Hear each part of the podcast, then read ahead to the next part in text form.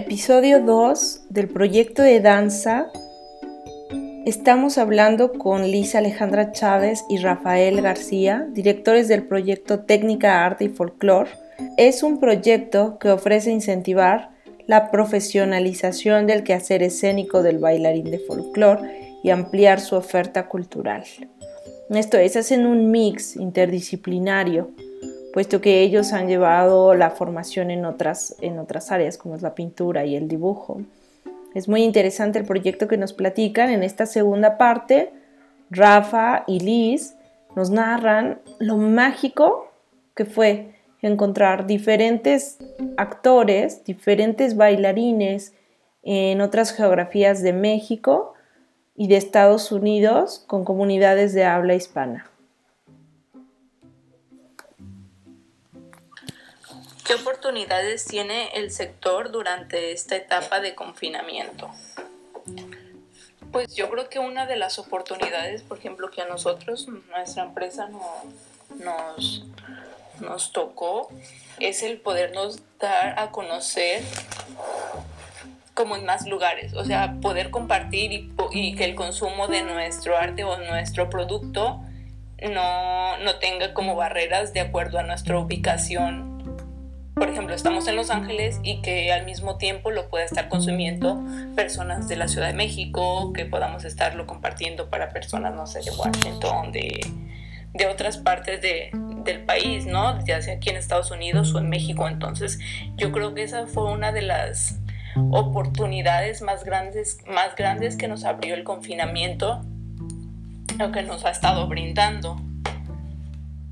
Pues sí, se, se rompe como esta el, el, mercado local y se vuelve un mercado global, ¿no? O sea, hablando, hablando un poquito más como ejemplificando este punto, nosotros, yo creo que después de la tercera semana de, de esta cuarentena, eh, decidimos lanzar una convocatoria para un taller de entrenamiento para bailarines de folclore.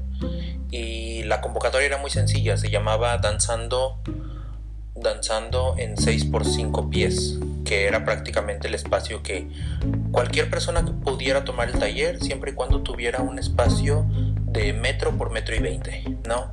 Y al final de cuentas se rompe este, este pensamiento de que solamente los que están aquí en mi área son las personas que pueden tener esta oportunidad de tomar las clases y pues se ofrece, se ofrece este taller con 10 bailarines en la Ciudad de México, 3 bailarines en Washington, otros 10 bailarines aquí en, en la ciudad de Los Ángeles, en California.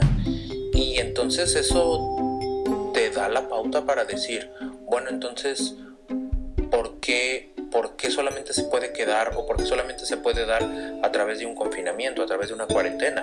Y es lo que a, veces yo me pongo a pensar respecto a que una situación de catástrofe, una situación de crisis puede generar muchas pérdidas, pero también es cuando eh, se viene como la parte de, la revelación, ¿no? De cuánto, cuánto, cuánto podemos hacer aún estando a distancia, ¿no?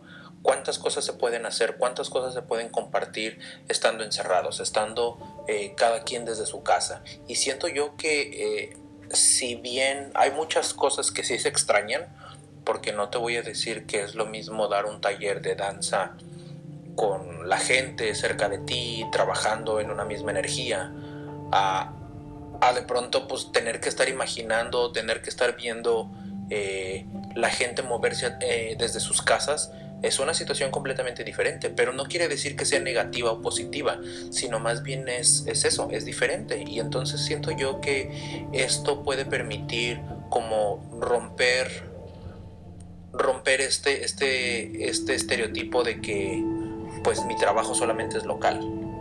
O presencial, ¿no? O presencial. presencial Sí, fíjate lo grandioso como por ejemplo del, del, taller que realizamos, que pudimos juntar dos maestros que estaban uno sea, en Colima y otro en Playa del Carmen y nosotros acá en Los Ángeles y que también los muchachos estaban de diferentes partes del, del país, pues en México y en Estados Unidos y que les garantizamos que en esas tres semanas tuvieran un espacio así de pequeño y se iban a poder entrenar.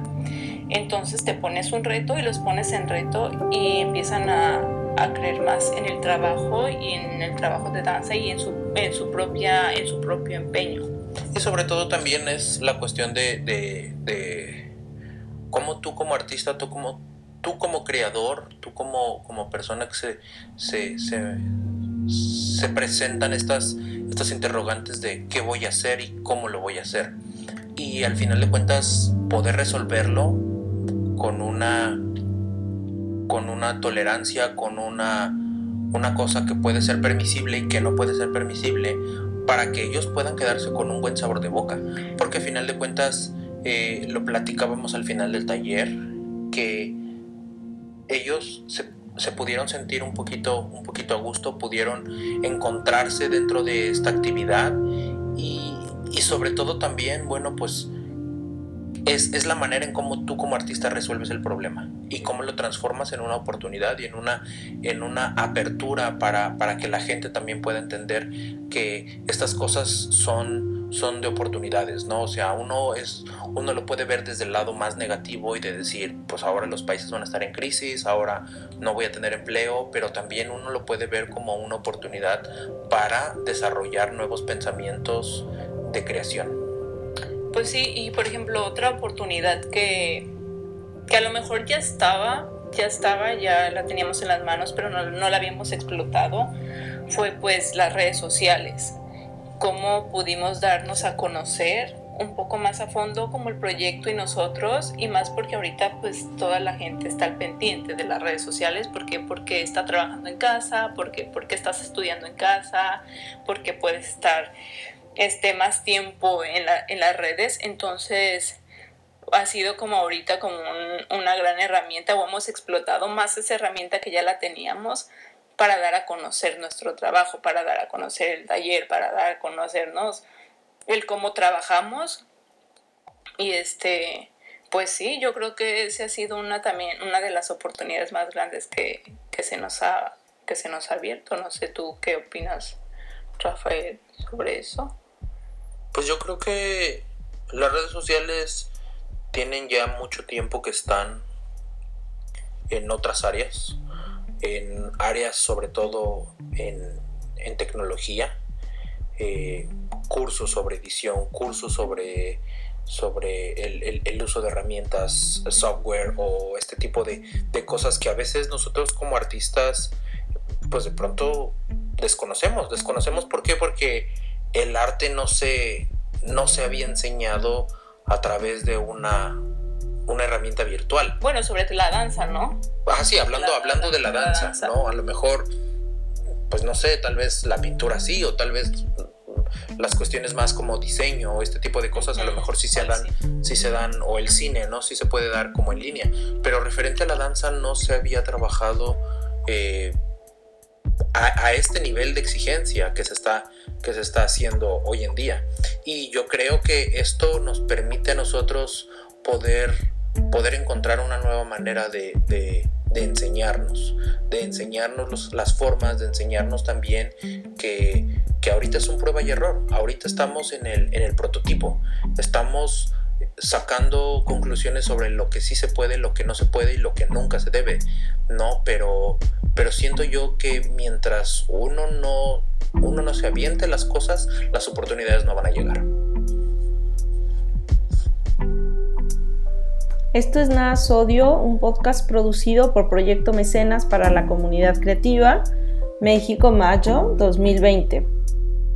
Por favor, dale clic a la parte 3, al episodio 3 de esta conversación con Liz y Rafa García.